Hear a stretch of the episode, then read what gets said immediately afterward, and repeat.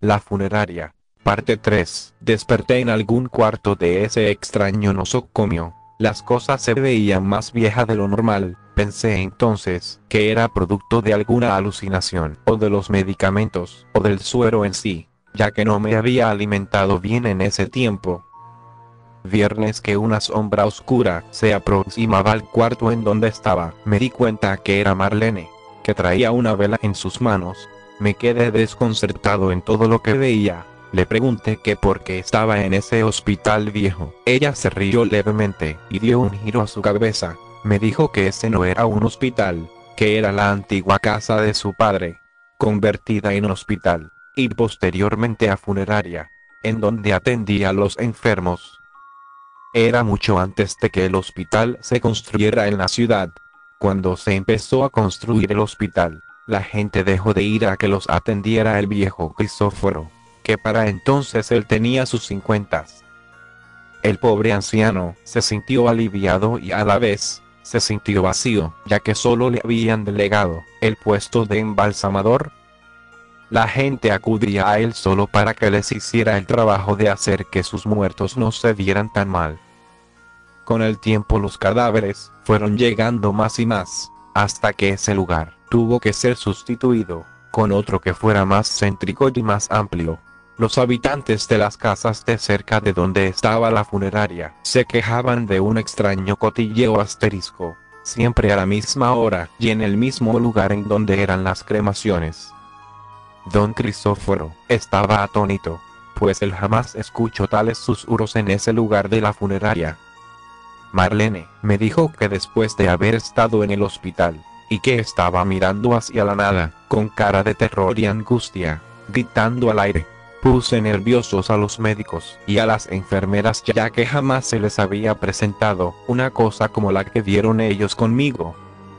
Me dijo que después de eso corrí sin parar y ella me seguía de cerca, hasta que llegué a este lugar, justo al lugar del crematorio, y le decía, que había estado su padre y su madre en el hospital diciéndome y haciéndome ver cosas que jamás en la vida hubiese visto, que ellos no me quería al lado de ella y que me era mejor alejarme de lugares en donde yo había estado llevando a su hija. Bastante era con que la mujer de la urna se las hubiese pedido.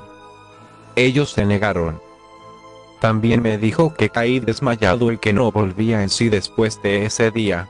Le pregunté cuánto llevaba así, me miró con pena y dijo, dos semanas. Por las noches, no podía dormir, ese anciano con la cara de podredumbre, se me presentaba en sueños, persiguiéndome por todos lados, como si de un niño se tratara, gritándome en mis sueños, que lo había traicionado. En sí mismos, los sueños en donde sueñas, que te persiguen, son muy atemorizantes, viendo al padre muerto de mi amiga, queriéndome matar, era más angustiante aún. Yo le decía, que me dejara en paz.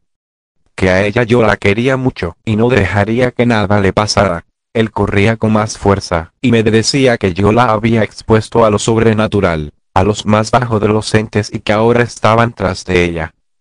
Marlene, se encontraba en la cocina, como lo hacía todas las noches, preparando un té, porque los nervios de la última semana estaban dejándola agotada y sin ganas de seguir adelante, más cuando el dolor de perder el único progenitor que le quedaba con vida la hacía sentirse más sola que nadie. Puso la cucharilla del té en la mesa, se sentó en una de las viejas sillas que acompañaban el viejo comedor rústico y antiguo, y se dispuso a tomar en absoluta tranquilidad su té.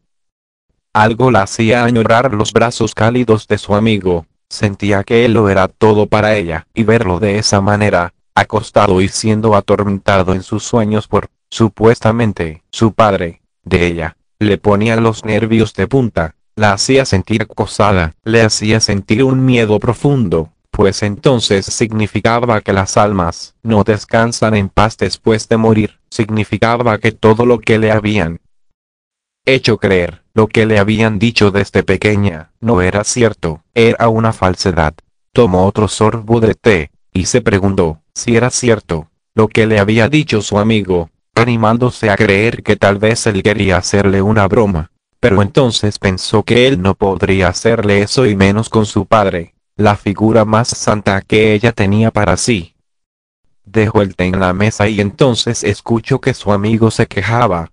El pobre hombre no dejaba de pedir ayuda, tan débilmente, que apenas se escuchaba un susurro en la enorme casa de madera con toques tétricos, casi góticos de la época colonial a la luz de la luna. Las ventanas rústicas que daban hacia la calle Linot, con cortinas amarillescas por el paso del tiempo, titilaban con el incesante movimiento de las velas en cada habitación. Ella parecía que vivía en la época colonial, pues la casa estaba tan vieja que, la luz eléctrica no podía ser introducida sin que se dañaran las paredes. Todo era tan original y viejo de esa casa que, los niños de la cuadra, no querían pasar por esa parte de la acera. Pensaban que la casa estaba embrujada, ya que se les había dicho que antes fungía como hospital y después como funeraria. Estaba en los libros de historia de la ciudad, y como parte de la historia cívica no la derrumbarían. Incluso pensaron en hacer, de nuevo ahí una clínica, para poder seguir dándole uso a esa casona vieja y seguir teniendo como atender a tanto paciente que, de vez en cuando solo necesitaba curaciones, en lugar de irles a quitar el tiempo a los doctores o enfermeras del hospital. Ahí, si era un verdadero caos.